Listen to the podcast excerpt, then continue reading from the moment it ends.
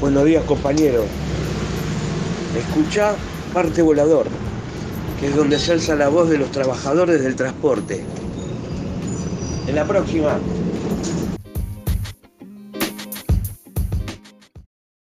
Bueno, en este bloque de Parte Volador queremos, bueno, hacer un resumen de lo que de lo que fue el año. La verdad que fue un año bastante bastante duro para, para los trabajadores en general y puntualmente para los trabajadores del transporte, porque remarcamos eh, la situación cotidiana que vienen sufriendo los trabajadores del transporte ya hace un tiempo, que gracias a los comentarios, a los testimonios, a las charlas que hemos tenido con distintos trabajadores del transporte del país, nos fuimos enterando y nos fuimos poniendo al día de las situaciones que padecen. Y que en este contexto claramente se visualizó y se, se expandió, podemos decir, a la par del virus, las condiciones de insalubridad, las condiciones de, eh, de trabajo precarias. También se expandió el desempleo, se expandió la falta de trabajo, se expandió los salarios de miseria. Entonces, podemos decir que este año se ha generalizado no solo dentro del rubro del transporte, sino a nivel general, como para poner un poco en marco de, de cuál es la, realidad que venimos sufriendo. Desde este espacio siempre pusimos sobre la mesa esa problemática. Ahora algunos detalles y algunas cuestiones que, que son cotidianas y que son conocidas.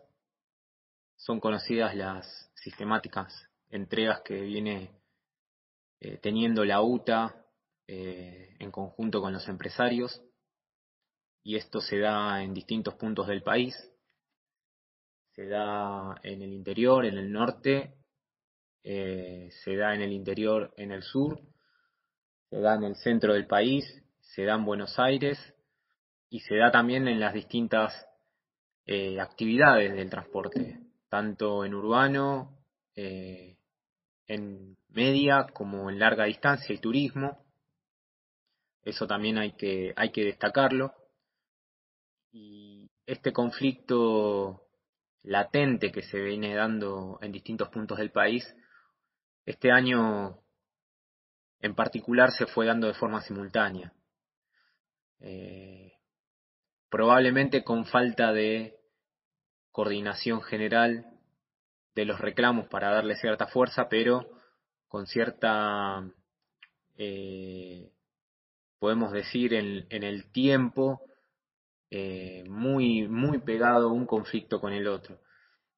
Y hay que hacer memoria de lo que fue principio de año con larga distancia, con los reclamos de Plusmar, en un contexto donde larga distancia fue muy golpeada, porque los trabajadores directamente dejaron de trabajar, muchos quedaron desempleados, se siguió en teoría cobrando el ATP, la mitad del sueldo que no lo cobraban los trabajadores, es decir, se vieron obligados a salir a la calle, a juntarse con funcionarios, a llevar petitorios y realizar asambleas que, que muchas veces los trabajadores no, eh, no se ven en esa situación, pero el contexto los va llevando a que busquen alguna salida en ese sentido. Hubo apoyo de muchos trabajadores también del transporte de larga distancia en ese conflicto, trabajadores de media y corta también, con apoyo no solo estando, sino también alimentando y llevando alimentos, cuestiones tan básicas, ¿no? No, estamos hablando ahora de salario, estamos hablando de el hambre y la falta de, de alimento para, para las familias de los trabajadores del transporte. Y eso hay que remarcarlo porque arrancó la cuarentena con la pandemia y eso eh, afectó duramente a los trabajadores de larga distancia. También trabajadores de Vía Bariloche que tenían que hacer el trabajo con los repatriados, muchos aislados, aislados no solo de, de sus compañeros, sino aislados de sus familias porque tuvieron que hacer cumplir las cuarentenas alejados y luego de eso despedidos. Trabajadores de, de media y de corta distancia en el interior que no cobran sueldos. Eso es la realidad que vienen atravesando los trabajadores en el interior. Nombramos Córdoba, nombramos Santiago del Estero, Tucumán, Salta, Jujuy, La Rioja, Formosa, si me olvido algunos, Entre Ríos, Corrientes, eh, Santa Fe, Rosario, en el sur, en Neuquén, en Santa Cruz, en Chubut, en Buenos Aires, en Capital Federal, es decir, abarca a la mayoría del país la situación de falta de, de salarios o de salarios magros y de no eh, de no encontrar una herramienta que dé algún, alguna respuesta a estos reclamos. Por eso creemos que el, el año no fue un año cualquiera, porque las empresas también buscaron aumentar sus ganancias, las empresas que quedaron mejor paradas después de la pandemia son las empresas más grandes, es decir, aumentaron su inserción en, el territorio argentino. Hablamos de Vía Bariloche para larga distancia, por ejemplo, se está convirtiendo en un gran monopolio sostenido por el Estado, sostenido por eh, las cámaras empresariales y los intereses que hay en, en ese marco. Eh, claramente hay disputas empresariales entre las distintas empresas por los intereses, porque se funden empresas, porque las funden y luego las hacen un salvataje falso eh, y en ese contexto claramente de disputa empresarial hay una disputa en, en las alturas sindicales. Nosotros ya venimos marcando que las representaciones, podemos decir, de los, de, los sectores sindicales en, en, la UTA representan los intereses empresariales y hablamos de Fernández representando a la mayoría de los sectores empresariales y a, podemos decir a las cámaras empresariales tanto regionales como, como nacional, como la FATAP. Eh, y por otro lado, Miguel Bustinduy, que representa a un sector empresarial que se viene convirtiendo en un monopolio, fundamentalmente en Buenos Aires, pero también con cierta inserción o con grupos eh, asociados que, de alguna manera intentan también insertarse, que es Miguel Bustinduy, como representante sindical y Dota como representante empresarial en ese marco. Ahí es donde juega un rol fundamental el sindicato, la conducción sindical. Juega un rol a favor de los empresarios, si no nos explica cómo constantemente Roberto Fernández viene reclamándole al gobierno de turno, al Ministerio de Transporte de Meoni, los subsidios para las empresas, es decir, que ni siquiera le reclama a los empresarios el pago de los salarios que deben, le reclaman al Estado o a los gobiernos de turno o a los gobiernos municipales o provinciales el subsidio para las empresas. Sabemos muy bien cuáles son los eh, millonadas de, dinero que le bajan efectivamente desde el transporte a las empresas. Ahí en la página del Sistau, del sistema de, de beneficios que vienen recibiendo las empresas, lo, uno lo puede ver. Eh, hablamos de millones. En noviembre eh, estamos hablando alrededor en el caso de, de lo que fue AMBA, 2.526 millones aproximadamente, 2.526 mil millones, ¿no? Estamos hablando de miles de millones. Eh, como algo a, destacar. Y estamos hablando solo de AMBA y un pedazo del, eh, de, lo que sería el beneficio. Eh, claramente en, este, en esta encrucijada los trabajadores han salido a pelear, han salido a reclamar en distintos puntos del país. Eh, esto claramente no, no, no fue gratis, han recibido represión por parte de los gobiernos, han recibido persecución y despidos eh, por parte del sindicato y de las empresas y, todavía falta mucho para lograr de alguna manera unificar esos reclamos que está en proceso, está en maduración y por lo menos eso es lo que intentamos poner sobre la mesa, ¿no? Reclamos que han habido en Buenos Aires en la General Paz, reclamos por el básico de 100 mil, de 100 mil pesos, eh, las cabinas eh, blindadas para que no existan más Leandro Alcaraz, eh, Pablo Flores. No sabemos si lo va a resolver, no sabemos si resuelve el problema de lo que decimos el, lo que se llama vulgarmente como inseguridad, que en realidad es la realidad social que sufre los trabajadores y los trabajadores del transporte están expuestos a esta situación de constante eh, violencia y constante eh, maltrato en, su lugar de trabajo, que es ni más ni menos que la unidad en un escenario que es la calle, donde la calle es un termómetro del clima social, con lo cual los trabajadores del transporte tienen que circular y tienen que estar en el ámbito social eh, y eso los expone demasiado, eh, los expone a muertes, accidentes, a golpes, a maltratos. No sabemos si esto de la cabina lo resuelve, pero es un reclamo que vienen planteando los trabajadores del transporte. Como decía, lo de los 100.000, el bono por trabajadores esenciales. Nunca pararon de trabajar los trabajadores del transporte. Han tenido que armar propios protocolos en las distintas empresas para eh, poder garantizar cierto, eh, ciertas condiciones de seguridad e higiene en, en los momentos de comienzo de la pandemia y después en los momentos de pico de pandemia. Ha habido trabajadores que han muerto por estas condiciones de trabajo. No tenemos un número efectivo. Ya hace unos meses teníamos alrededor eh, de más de mil trabajadores infectados.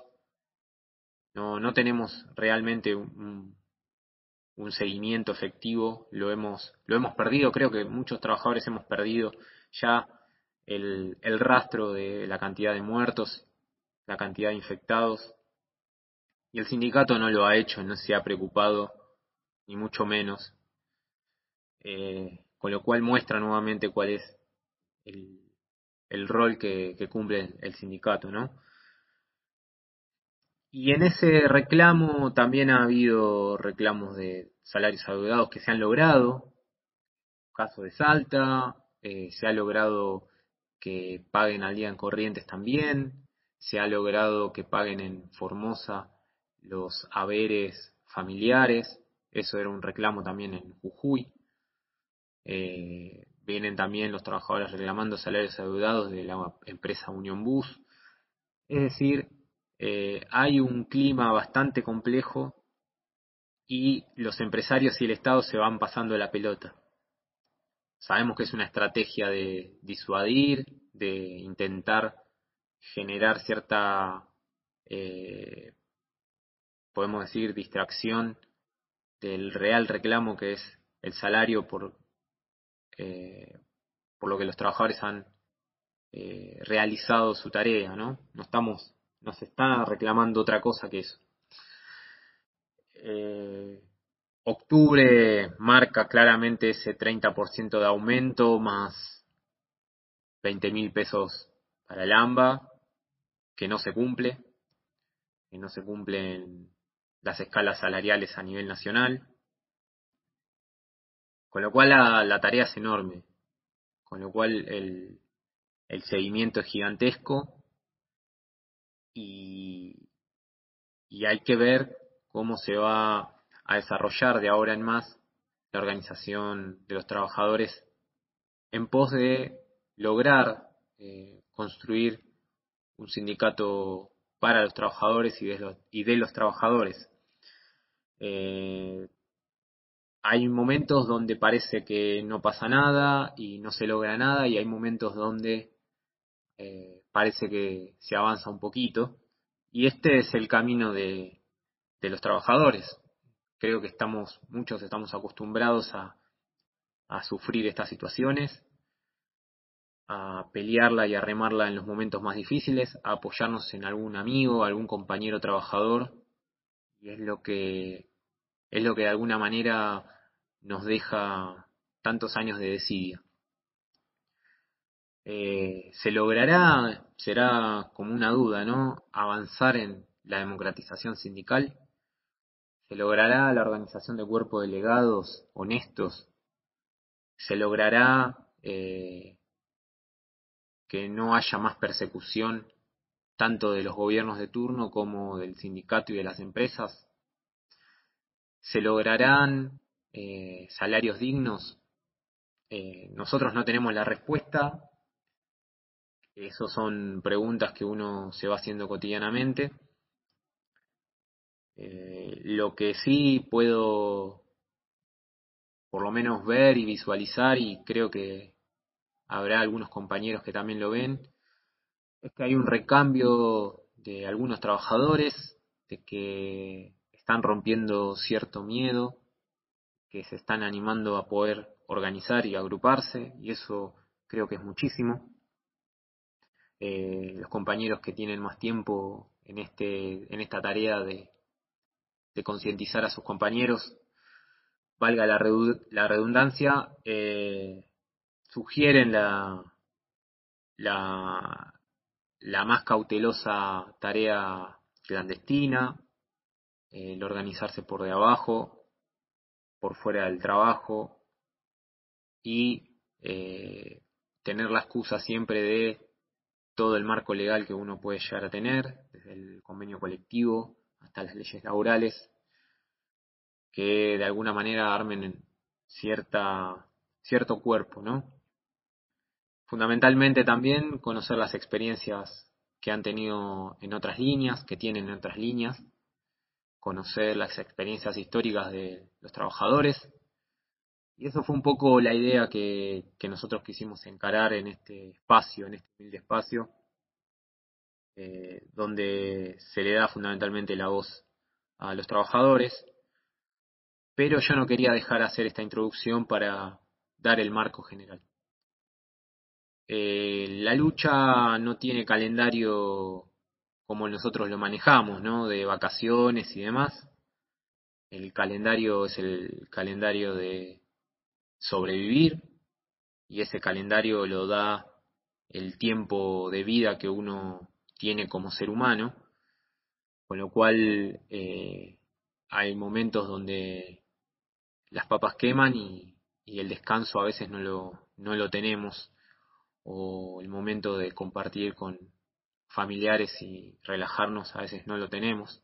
Es decir, seguimos haciendo muchas veces este trabajo los fines de semana, en los momentos que tenemos un cumpleaños, en los momentos que tenemos que compartir con nuestros hijos, se sigue haciendo este trabajo y eso es un aspecto que marca algo distinto de cómo hacer la tarea sindical de un compañero. La tarea sindical claramente cuando se toma, se toma como una responsabilidad, no solo para uno, sino para el resto.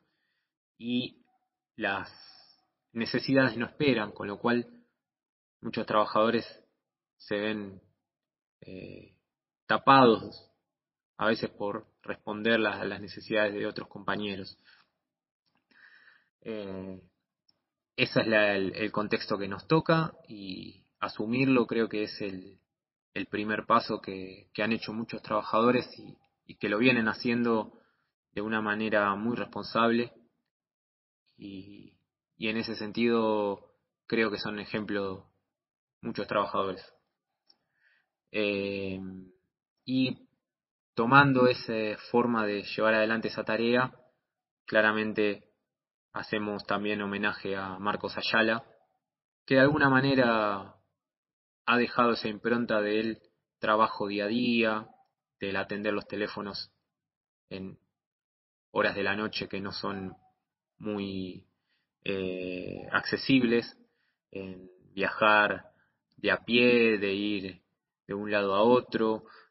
Eh, creo que si esa forma de llevar adelante la tarea sindical se multiplica, eh, estamos hablando ya de, de otra de otra forma, ¿no? Y es la más difícil, pero la más honesta, y muchos trabajadores tienen ese, esa impronta de honestidad. Así que con este, podemos decir, preámbulo de, de, lo que pasa en el mundo del transporte, queremos introducir también una breve charla con Cuca, con el compañero eh, trabajador del transporte de la línea 86, pero que ha sido también trabajador de otras líneas de la zona oeste, eh, charlando un poquito, teniendo la excusa de eh, otro elemento que tiene que ver con la identidad del el trabajador y la trabajadora y Cuca como travesti, como trabajador del transporte, habla cuáles son las vicisitudes, las complejidades que tienen los trabajadores y las trabajadoras que también quieren llevar adelante esta tarea. Y es importantísimo y es interesantísimo poder eh, escuchar a un compañero que, además de las injusticias que viven día a día los trabajadores en el ámbito del trabajo, también está esa injusticia social o esa podemos decir, esa opresión que sufren las personas que no cumplen los cánones muchas veces de, del perfil del varón o el perfil que el imaginario social tiene del trabajador del transporte.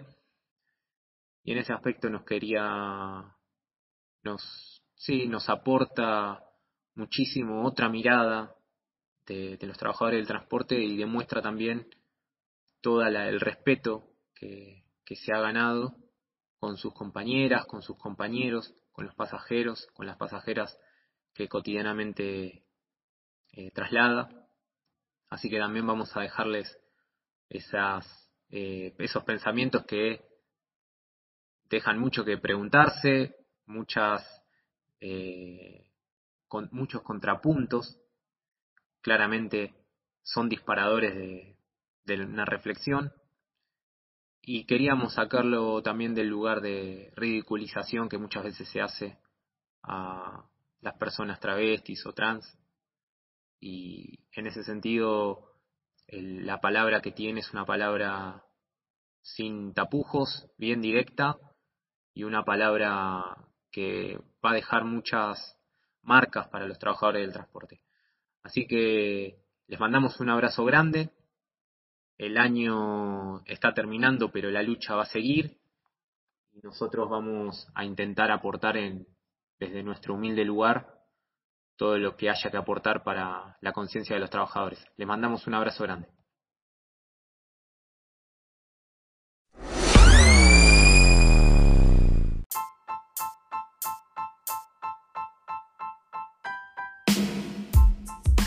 Eh, me parecía interesante como poder eh, hablar con vos, que eh, ahora estuvo, aclarame bien también cómo te identificás, si vos te identificás como trans, eh, como eh, travesti, cómo, cómo es la cuestión esa, cómo se juega todo eso en el mundo del transporte y en el mundo del trabajo del transporte, que muchas veces sé que, que hay muchas, eh, en, en todos lados en realidad, ¿no? Pero me parecía interesante poder eh, marcar, bueno, la experiencia tuya como trabajadora o como trabajador, no sé cómo te identificas vos eh, puntualmente como trabajadora del transporte trabajador del transporte, pero me parecía interesante poder destacar eh, ese, ese aspecto como para, eh, digo, no, no sé cómo lo ves, viste, a veces pasa que se, esas, eh, a veces la, la, imagen de, del trans o la travesti o el travesti, eh, a veces se, es una imagen que a veces se, se, degrada en muchos aspectos de la vida y me parece que es, importante poder destacarla, no sé cómo, cómo lo ves. Mira, eh, yo te digo la verdad, y siempre lo dije, me da lo mismo que, que me digan Cuca o que me digan Roque, porque en mi barrio me dicen Roque, porque me mm. conozco con ese nombre de que era una criatura. Claro. Y, y bueno, a través de los años me empezó Cuca, eh, con la primera empresa que trabajé, que fue la 216. Ah, de la 216, mira. Sí, sí, en el año 77 más o menos. Claro. Casi 78. Y me pusieron Cuca y, y bueno, un día me descubren en la compacta Mm. Y, me quedé como cuca. Y después fui a distintas empresas y cada empresa que yo iba me encontraba con uno que me esa la cuca. Que me quedo cuca y nunca me lo pude sacar. Claro. Pero no es algo que yo me puse, me lo pusieron y me quedó y me, lo pusieron de manera indeleble porque no me lo pude sacar nunca. Y nunca me molestó, no Claro. No, no, no, no. Mm. Pero en realidad me digan él o trabajador o trabajadora me da lo mismo. Claro. Eh, no me bandero en una figura de mujer como muchos que no están bien en su cabal y dicen yo soy una mujer. Claro. Y en realidad no somos mujeres, somos tra somos travestis. Claro. Eh, yo creo que hay que pisar la tierra y reconocerse como lo que uno es. Claro. Porque si vos te pones un, traje de policía y salís a la calle vas preso por usurpación de títulos y honores. Claro. Y eso creo que no escapa la regla.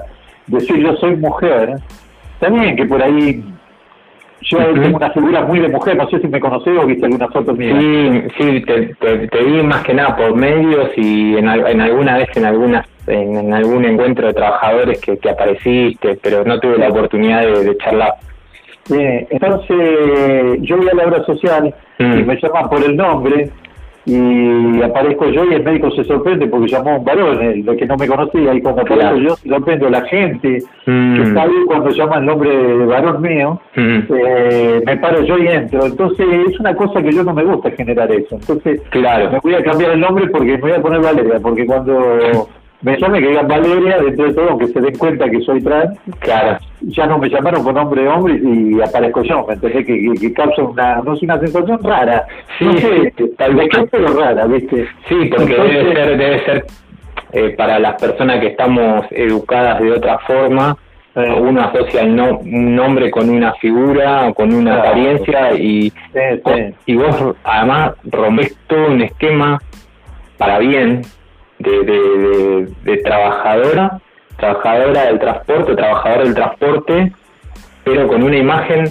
totalmente distinta muchas veces a la que uno puede pensar de lo que es un chofer de colectivo, ¿no? Sí, lo que pasa es que nosotros estamos acostumbrados al chofer es un hombre de bigote, grandote, bien macho, mm. y dentro del transporte hay muchos homosexuales, aunque no se visten de mujer, hay muchos homosexuales que no tienen nada que ver con el trabajo. Claro. Yo cuando me fui a la 16 entré en una empresa que es la 97 vieja, no la de ahora, sino una 97 que línea 97 que se llama Transporte Boedo. Sí. Que el componente, el dueño del colectivo, te daba el colectivo y, manejarlo todo el día, él lo quería manejar. Por ahí te daba una vuelta y vos lo bajaba el tipo y se iba a la casa y vos terminás el turno. Estamos, Entonces estamos acostumbrados a una manera de trabajo que era bien de hombre. En esa línea había que ser hombre. ¿Por qué? Porque al colectivo se le rompió una cruceta y nosotros la cambiábamos. Se tapaban los filtros de los billetores y nosotros nos bajamos con un sifón, lo, lo sopleteábamos. O con la pistola de aire del colectivo. Lo purgábamos con una palanquita que tenía al costado de la bomba billetera y lo hacíamos arrancar de nuevo. Mm. Eh, cambiamos una rueda, cambiamos un palier en el medio de la calle. Eh, entonces hacemos cosas que no la puede hacer nada más que un hombre. Y bueno, lamentablemente no, no, ya hoy por hoy se llama el auxilio, no se necesita hacer nada de eso. Mm. Entonces puedo ir eh, vestido con minifalda, zapatos de tacón, o bien pintada, porque ese trabajo no lo tengo que hacer. Claro. Pero en el momento que tenía que hacer ese trabajo, mm. prácticamente íbamos de zapatillas, mameluco, o, un vaquero sucio, una remera, porque había que tirarse abajo el colectivo. Claro. Pasamos la gente al coche de atrás y nos tiramos abajo el colectivo, después lo poníamos en marcha y volvíamos de todo al, principio del recorrido, decirle, bueno, eh, tuve que hacer este arreglo, hay que lavar el colectivo, tengo que bañar yo, y listo. Pero, y el patrón amortizaba todo eso, pagaba. El mm. mecánico nos pagaba a nosotros. Claro. Y nos encargamos de la mecánica y la electricidad, por lo menos yo, algunos no sabían nada y nos encargaban de eso. pero yo por lo menos y mucho, el 60% de los choferes se encargaban de la mecánica, de la electricidad del colectivo y de la higiene también. Claro. Eh, y bueno, entonces había que ser hombre, porque aunque digan sociedad machista, una mujer no te sube, no te baja una rueda de auxilio arriba del colectivo y te la cambia, menos de un colectivo. Si no puede cambiar la rueda de un auto, menos va a cambiar la de un colectivo. Claro. Entonces, se llamó la sociedad machista, que yo no la jugaría la sociedad machista, porque lamentablemente el varón, los varones, los hombres han, han hecho eh, todo lo que nos rodea, han creado la mecánica, la ciencia, han creado los trenes, han creado los barcos, los aviones, los colectivos, los camiones, los autos, Mm. y hoy la llaman machista, que es el nacimiento de eso. Si no hubiera habido hombre, eso no hubiera existido.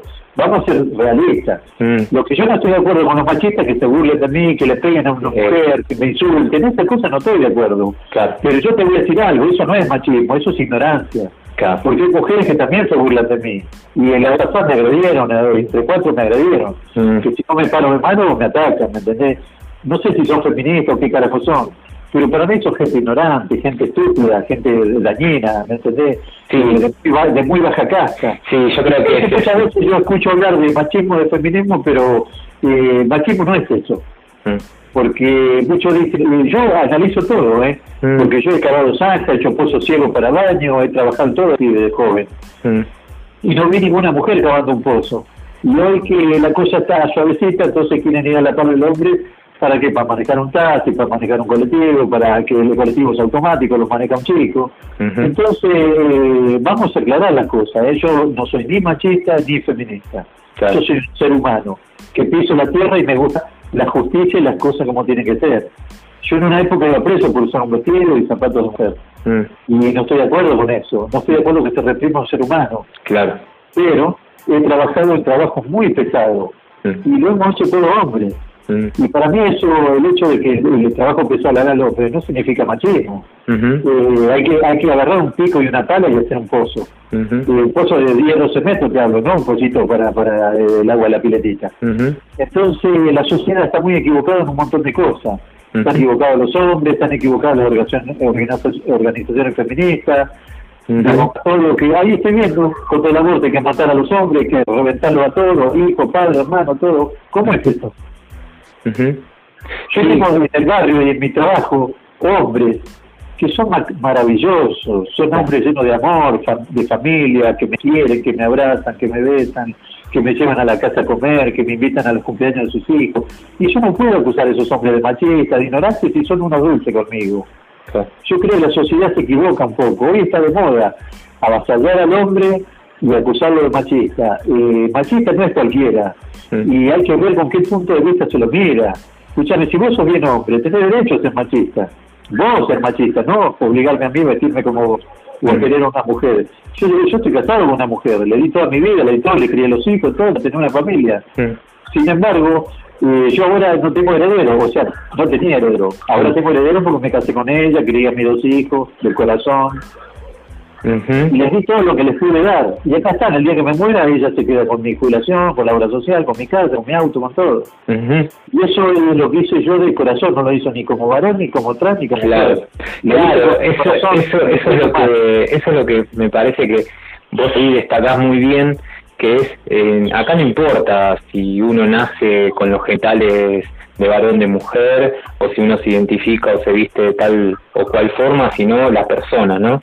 La persona, la persona que, que uno se maneja en la vida, eh, si es solidario o no es solidario, si es un buen compañero en el lugar de trabajo, me parece que, o buen, buen compañera, porque eh, también me parece que, eh, eh, bueno, esto de que hay un cupo femenino, mujeres que han peleado también para entrar en el mundo del transporte, también eh, me parece que, que, que, que es positivo y, y le saca toda ese, esa todo ese velo que, muchas veces a veces se, se, se pone eh, sobre los trabajadores que son no eh, son machistas y demás pero que pasa en muchos lugares no es solo no solo en, en, digo en el mundo del deporte pero está bueno lo que vos decís bueno eh, sobre la tierra los pies sobre la tierra y que uno eh, este, este es el mundo que nos toca y, y creo que que lo que vos destacás me parece que, que está buenísima la, lo, lo que planteás. Mirá, eh, nadie ha peleado contra los machistas más que yo. Y me he peleado, no he peleado de manera ideológica, me he agarrado Ujú. patada, me he agarrado patada, garrotazo, apuñalada, cadenazo, porque me quisieron imponer algo que yo no quise, que no correspondía. Ujú. Y yo soy una persona que me identifico mucho con una mujer. No me gusta que le peguen a una mujer, que la castiguen, un tipo el doble de grande, cagar la trompada. Yo le pegaba mucho tipos en la calle Mm. por ver cómo le pegaban a una mujer y que hasta terminar en casa también. Mm. Porque me dijeron por qué me tuve que meter. Claro. también, semejante gorila que le estaba pegando a una pobre mina Claro. y me tuve que meter. Eh, sabiendo que la iba a sacar eh, mal. Mi padre Ujú. siempre decía, los comedios siempre salen mal. Claro. Pero uno hace lo que cree conveniente en el momento. No Ujú. piensa si le va a salir mal o cómo le va a salir. Uno ve una injusticia y, y avasallo sobre la injusticia. No le voy a pegar a la mujer junto con el tipo, le tengo que pegar al tipo. ¿Me entendés? Porque vi algo que no me gustó y que para mí no correspondía. Que un tipo de un metro noventa le a una mujer de un metro cuarenta. Sí. Entonces, encima el doble físicamente. Entonces me metí y me salió mal porque terminé en cana, ¿viste? Ujú. Pero lo tuve que hacer y no me arrepentí de haberlo hecho. Ujú. Bueno, eso es ignorancia y puede haber machismo también. Tal cual, tal cual. una cosa que decir, bueno, yo como mujer quiero tener los mismos derechos, pero los derechos a votar, eh, el derecho a mandar en la casa de la misma manera, tra- a trabajar y ganarme mi plata. Pero yo no le puedo decir como mujer al empresario, vos me tenés que tomar, tenés la obligación, porque el empresario también tiene derecho. Mm. Porque yo sé que hay una línea de división entre mi derecho y lo del empresario. Donde terminan mis derechos comienzan los de él, y donde terminan los de él comienzan los míos. ¿Entendés? El tipo me quiere obligar a vestirme de varón y yo le dije que no, porque el gobierno de Kirchner me dijo que yo podía ir a trabajar así. Claro. Que no, que no, que está equivocado, que me eche a la mierda, que haga lo que quiera, yo sé lo que tengo que hacer y no lo hicieron. Se dieron marcha atrás. Pero que tienen sus derechos, los tienen. Yo los respeté siempre los derechos de ellos, pero los obligué que respeten los míos. Exacto. Tal cual. A mí llega el cuarto de agua y a lo sumo el quinto, me aguanto, que no respondo, pero me aguanto y quiero mi plata. Yo me enfermo cuatro meses y yo entre sano la empresa. Y esos cuatro meses que me enfermé me los tiene que bancar, porque la ley dice que me lo tiene que bancar. Cuando yo ahora me jubile, le voy a hacer el juicio por la diabetes, por la columna y por la úlcera. ¿Por qué? Porque yo no tenía nada de eso cuando entré. Claro. Y la ley dice que si yo me voy con toda esa patología me las tiene que indemnizar. Claro. Porque lo dice la ley, no porque es un capricho mío. Tal cual. Y, y dentro de lo que vos me decís, de eso en el transporte, no son, eh, son caprichos que el empresario no lo va a aceptar y el sistema tampoco, porque no te olvides que no estamos en un sistema socialista, Ujú. estamos en un sistema capitalista. Y la gente que quiere su derecho está a favor del capitalismo. Y es irrisorio que esté a favor del capitalismo y exigir los derechos. Claro. La gente no, no quiere socialismo, la gente. No sé qué le has metido en la cabeza por el del socialismo, pero la, eh, responder el sistema capitalista, los derechos los va a tener el empresario y el sistema capitalista, el sistema empresarial. Y no vamos a poder con ellos, porque tienen el poder económico y el poder político. Mientras ya tengan esos dos poderes, no vamos a poder hacer nada. Yo entré como varón, y vestido varón, y nada, nadie me dijo nada. Claro. Cuando el doctor Kirchner derogó la ley, o sea, aprobó la ley esta de que yo puedo un traje, vestirse como quiera y ir a trabajar vestido como quiera, o sea, de mujer. Entonces yo me la parecí vestido de mujer y la tuvieron que chupar. Porque el presidente de la nación decretó que sí puedo. Tal cual. Y mientras tanto yo había ido siempre de pantalón, mocasina, la camisa de la empresa, la corbatita, que no me lo obligaban, pero yo me la ponía. Claro. Y entonces cuando el presidente aprobó esa ley, entonces empezó a vestirme de mujer y a ir así. Pero si yo me presento así como estoy en una empresa, no me van a dar trabajo seguro. Claro. Bueno, eso es lo que no, no lo puedo obligar, ¿eh? Claro. Reconozco que no tengo ningún aval, no tengo ninguna herramienta para obligarlo a que me tomen. Claro. Bueno, hay, hay varias, varias cuestiones que tienen que ver justamente con eh, ahora con, con esta cuestión del cupo femenino en, en el mundo del transporte. Eh, hay casos de, de compañeras que han podido eh, reclamar su, lugar y, y eso eh, posiblemente sea algo algo bueno en el sentido de... de- Bueno, ¿qué de- tiene de bueno? ¿Qué cambia? Decime qué cambia. Que maneje yo, que maneje un hombre de bigote o una mujer. ¿Cuál es el cambio? ¿Dónde está el cambio? Claro, ahí, ahí, ahí está lo que vos, lo que vos decís en relación de que eh, eh, la identidad tiene que ver con, con que uno es trabajador o trabajadora, no, no modifica. Claro, yo creo que yo creo que si el empresario le dio trabajo es porque quiso, porque no Mm. lo podés obligar al empresario. Claro. Vamos a suponer, vamos a suponer, ¿no? Vamos a suponer que yo, yo trato como soy. Mañana tengo un golpe de suerte y me pongo en una empresa de colectivo de 40 colectivos. Yo se la tomo. Yo se la tomo porque me sentiría identificado y le daría un lugar. Claro, Pero un empresario machista Claro. no se lo va a dar. Claro. Si se lo daba porque le conviene, porque es la hija, la, la hermana, la prima, la cuñada, alguien que quiere, entonces como es familiar o amigo simplemente, Claro. eh, se lo permite, se lo permite. Y por ahí si yo le digo a mi amiga, ¿querés manejar? Bueno, maneja. Y me dice, papá, tengo una amiga que quiere traer, bueno, tráela, porque es amiga tuya. Claro. Entonces son cosas que la hago porque yo quiero, pero obligarme no puede. Yo quiero que se entienda eso. Mm. Si le dieron lugar es porque el empresario quiso, porque al empresario no lo puedes apretar de ninguna manera. claro, claro, claro, claro. Yo quiero que se sepa la realidad, porque si este país fuera socialista, entonces sí, porque la empresa sería en todo el Estado. Claro, claro y de los trabajadores. Claro, Claro, los trabajadores, ¿me entendés? Entonces, entre 40 mujeres y 40 hombres formamos una empresa y laburamos todos, todos a la tarde.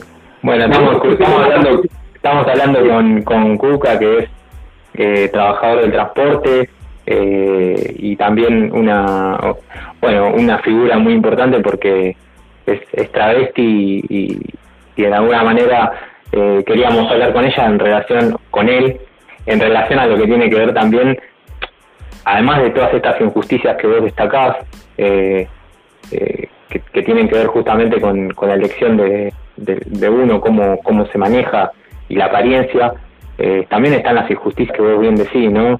Eh, acá no, el, el, el, el, el empresario no, no, no diferencia si es mujer o, o varón, aunque siempre hay eh, el- esta cuestión de del ninguneo que puede haber sobre, sobre las mujeres en, en los lugares de trabajo eh, muchas veces, ¿no? Que, que se, o la deja en tareas que son eh, con menos fuerza o, o menos rudimentarias, pero destacar esto que vos decís de, de que no diferencia a la hora de, de, de, de pagar menos, que a veces hay trabajadores varones incluso que, que cobran miseria, que hoy la situación del transporte es bastante compleja.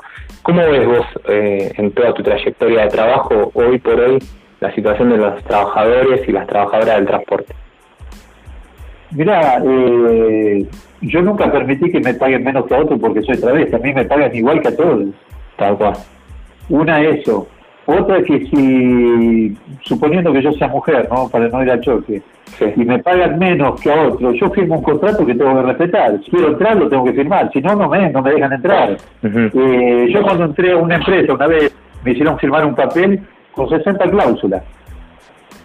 No podía usar bigote, podía usar barba, no podía usar pelo largo, tenía que venir con la camisa de la empresa, con la corbata, eh, pantalón de vestir, zapatos, no zapatillas, no podía dejar gente de a pie injustificadamente, no podía dejar inspector de a pie, no podía alterar el recorrido, bueno, 60 cosas que no te lo voy a enumerar por falta de tiempo. hoy.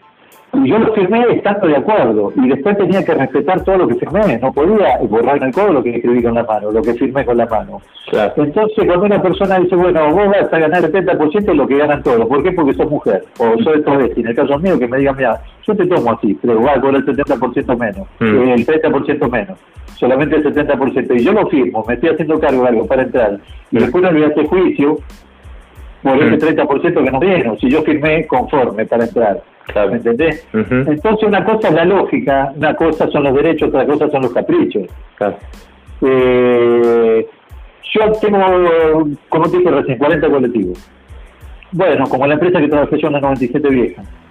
Puede cambiar una rueda de auxilio y me dice que no, entonces no te necesito. Yo necesito un hombre grandote que me pueda cambiar una rueda de auxilio en el camino, porque no hay auxilio acá. Claro. Y yo te pago la parte que te corresponde por cambiar la rueda, te pago el trabajo y todo. ¿Y dónde consigo una empleada, un trans como yo, que haga este trabajo? Yo hoy no lo hago eso, yo lo hice. Pero cuando tenía 20, 23, 24, 25, hasta los 30. Tal cual. Pero hoy no me pidas que haga eso. De taco aguja y minifalda no te la cambio una rueda. Claro. ¿Me entendés? Ujú. eh, entendamos eso. Yo fui camionero. Eh, seis años fui camionero. Mm. Y trabajé en empresas brasileras que son jodidísimas, pero como varoncito. Ahí no fui en minifalda y tacto alto. Claro. Eh, y he cambiado de rueda de los Scania de esos anaranjados, los 111, no sé si lo conocés, con equipo térmico. Y he manejado por caminos que no sé no sé si alguno de mis compañeros lo, lo- logra manejar un bicho de eso y no se mata en el intento. Claro. Pero como yo me crié con los camiones, los fierros de los 12 años prácticamente, entonces lo hice. Pero hasta me ha dado miedo las- los primeros kilómetros que hice con esa empresa. Mm. Entonces, eh, yo vengo fogueado eh, de hace muchísimos años. Yo no, no manejo hace cuatro años. Yo tengo 63 años ya. Entonces, a mí me das un camión de eso y te lo manejo si ya lo manejé. Casi siete años, siete años y pico. Mm. Entonces no le tengo miedo ni a eso ni a cambiar una rueda. Eso te cambio una rueda si la tengo que cambiar, pero no puedo ir vestido como, como estoy arriba del colectivo. Me tengo que poner un pantalón, un mocateño, una camisa, un mameluco, me tengo que tirar abajo del camión, cambiarle la cruceta, cambiar un palier y, y- y- y lo que pueda hacerse en la calle. Ujú. ¿entendés? No te digo un cambio de un motor, pero he cambiado hasta la junta de una tapa cilindro que se me ha quemado. ¿Me entendés? Eh, Ah. Entonces, te daban la herramienta para que vos te, te- lo puedas hacer al trabajo. Era tristísimo, era era horrible porque te agarraba la lluvia, lo tenía que hacer igual, te agarraba una helada, lo tenía que hacer igual. Mm. 40 grados de ca- de calor y Brasil 45, 50 grados, te quemaban vivo y tenía que estar culo para arriba ahí cambiando una tapa una junta de tapilindros. Entonces, Claro. convengamos, convengamos eso, es un trabajo netamente para hombres, no puedes ir al caprichoso a decirle yo quiero trabajar ahí, Claro. hoy por hoy yo decirle eso, yo, Claro. quiero, yo quiero el mismo derecho que un hombre. También me van a decir, hágalo, dele. Que hoy Claro. tengo que cambiar una junta de la tapa cilindro, no sé si la hago. Claro. Si tengo que levantar una rueda, yo la cambio la rueda, pero levantarla de vuelta la rueda de auxilio, que la tenés que subir al camión, la rueda la bajo, pero ¿y cómo la subo la otra? Claro, sí, sí, sí. ¿Entendés? Tiene que ser un tipo de más o menos 100 kilos, un metro noventa, yo Ujú. mido un metro setenta y ocho y, y peso 76 kilos, no sé si levanto la rueda. Claro. Esa rueda pesa 90, 100 kilos pesa. ¿Cómo la subo? La Ujú. tengo que dejar en la mina ahí. Entonces, entonces hay cosas que son netamente de hombre, no somos caprichosos, ni estúpidos, ni ignorantes.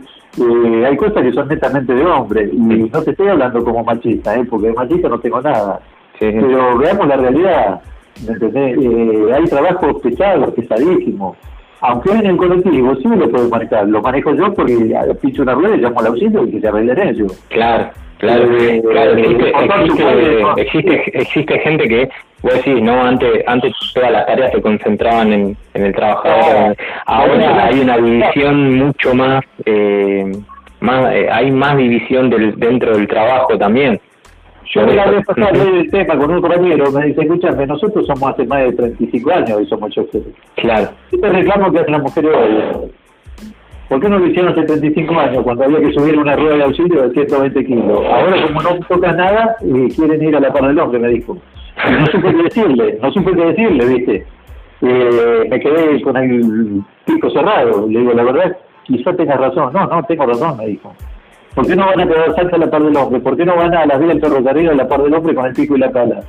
Entonces, ¿qué quiere? ¿El portafolito ejecutivo ahí a la par del hombre? ¿Estar en el Congreso a la par del hombre? ¿Estar en oficina a la par del hombre? Pero el hombre, mientras tanto, hay hombres que todavía siguen cagando zanja, que un pico y pala, y no hay ninguna mujer al lado del hombre. Entonces, tuve que, no, no le quise dar la razón, pero no supe qué contestar, ¿me entendés? sí, posible- posiblemente sea que también eh, al, al haber mucho desempleo, los tra- muchos trabajadores han quedado eh, desempleados, las mujeres tuvieron que salir en- a buscar Sí, trabajo, ¿no? Me parece que también explica mucho el- los, los 20 o Sí, 30 años que venimos pasando en Argentina. Sí, sí, sí, sí, pero acá acusan al, al sistema Claro. de tener 80, gra- eh, 80 años de peronismo y son todas mentiras. Y hace 80 años Perón estaba, eh, no se estaba. Eh, Perón no gobernó 80 años y el peronismo menos. Y hace 80 años, eh, no sé si había peronismo todavía, no creo. Eh, Perón gobernó del 45 al 55. Sí. Eh, eh, después volvió en el 73 hasta el 74 que se murió. Después volvió el peronismo. ¿Con quién volvió el peronismo? Con Menem. ¿Dónde, ¿Dónde están los 80 años de peronismo que dicen los estúpidos, los radicales, los macristas? Claro. ¿Entendés? Hay que tener cordura hay que tener conocimiento de causa para hablar de política, que los bestias de estos no saben Mm. y acusan cualquier cosa. Nos han comprado los milicos, los radicales, que ninguno terminó de gobernar. Ujú. Macri, que, que nos arruinó la vida por 100 años, y de eso no hablan nada. Claro. Y cuando le dijeron a Macri eh, de eso de incorporar a las mujeres en el transporte, dijo, yo no voy a responder a capricho, dijo. Entonces, y las mujeres que lo rodean lo avalaron. Entonces, ¿dónde están los derechos de las mujeres? Si una mujer no, no puede no puede contar con otra mujer para reclamar un derecho, ¿con quién va a contar? Claro. Tal cual. ¿Me Tal cual. A mí todas las mujeres que me ven en el colectivo me felicitan, me abrazan, me besan, se sacan fotos, porque piensan que yo voy a ser el puntal para que ellas logren lo que ellas quieren. Y yo no soy nadie. Yo soy el chofer que el año que viene me jubilo y nada más, y no, no tengo una herramienta en la política, nada para poderle dar una mano. Porque si yo lograra un cargo en la Unión Tranvial o en el, Congreso, yo lo lograría porque sé cómo. Pero ¿con qué herramienta lo voy a lograr desde Polate? Claro, ahí, ahí está el tema de el la organización colectiva, la falta de delegados representativos de los ah, trabajadores. no, los delegados no me dejaron llegar a delegados, los que están. Me raliaron más. Yo quería ser delegado para comenzar y después lograr un lugar en la Unión Transdiario y ir escalando para lograr esto que vos decís. Claro. Para apoyar a la mujer que quiere trabajar en el transporte y todo. Yo lo hubiera logrado, ¿por qué? Porque estoy netamente convencido de que se puede y yo lo hubiera logrado pero los hombres que hay en, el, en, el, en, la Unión Tranviario eh, no lo van a permitir, el empresario lo tiene bien adornaditos. Y a mí, como saben que no me van a poder adornar porque ya me conocen, eh, no me pusieron todos los palos en la rueda para que yo no llegue a ser legado. Me raliaron mal, no me dieron avales en ningún lado, ni en UTE, ni en ningún lado. Entonces no pude hacer nada. Yo desde atrás volante no puedo ayudar a nadie. Tal cual, tal cual. No tengo una herramienta política para ayudar, es decir, un grupo con él, mujeres, mira, yo te voy a conseguir laburo, yo voy a lograr que te dé laburo porque tenés derecho a tener laburo. Y yo sé cómo hacerlo, pero si de atrás volante no lo puedo hacer, te lo vuelvo a repetir. Tal no tengo una herramienta en la política para hacerlo, eh, no puedo hacer nada. Lamentablemente, no puedo hacer nada, ¿me entendés? Muy, muy claro lo que, lo que está planteando Cuba eh, en relación a, los derechos, cómo se conquistan los derechos, las cosas no vienen de arriba, hay que pelear, hay que estar y fundamentalmente organizarse. ¿Qué mensaje le querés dejar vos a, a los compañeros, a las compañeras del transporte de todo el país que escuchan? Eh, un mensaje de, tu experiencia. Y el mensaje que le dejo que cada uno eh, luche por sí mismo. Yo lo, yo lo, lo vengo luchando de los 13 años y por mis derechos y por vestirme como yo quiero. Y lo vengo luchando los 13 años, hace 50, y logré lo que quería. Me costó muchísimo. Tengo heridas que, según me dijo una amiga mía, no son tus heridas, son tus medallas. Mm. Eh, pagaste caro, pero lograste lo que querías. Llegaste a la cumbre, a la cúspide del destino que vos querías y lo lograste hasta pudiste salir de televisión y te conocen en todo el país.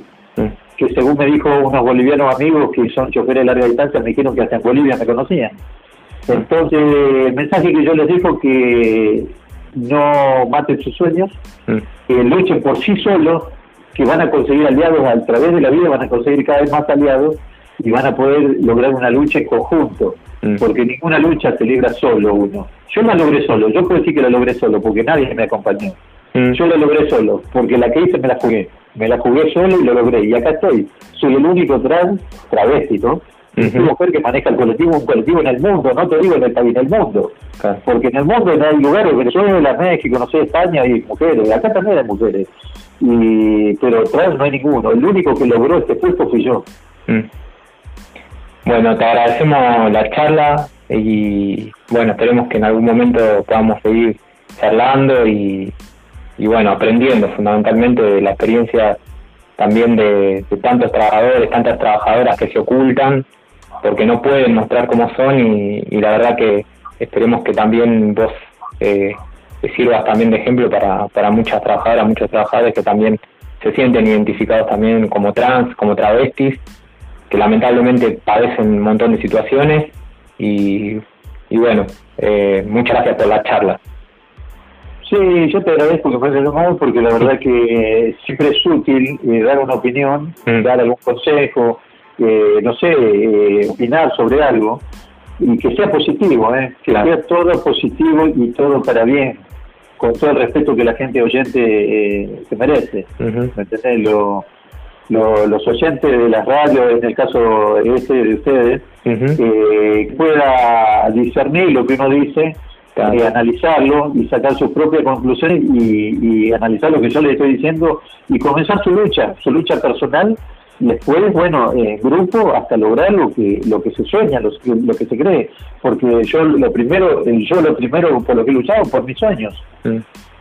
Mi papá siempre me dijo, no bajes los brazos cuando tus sueños sean algo sano, que no atente contra la moral ni las buenas costumbres ni los derechos de los demás.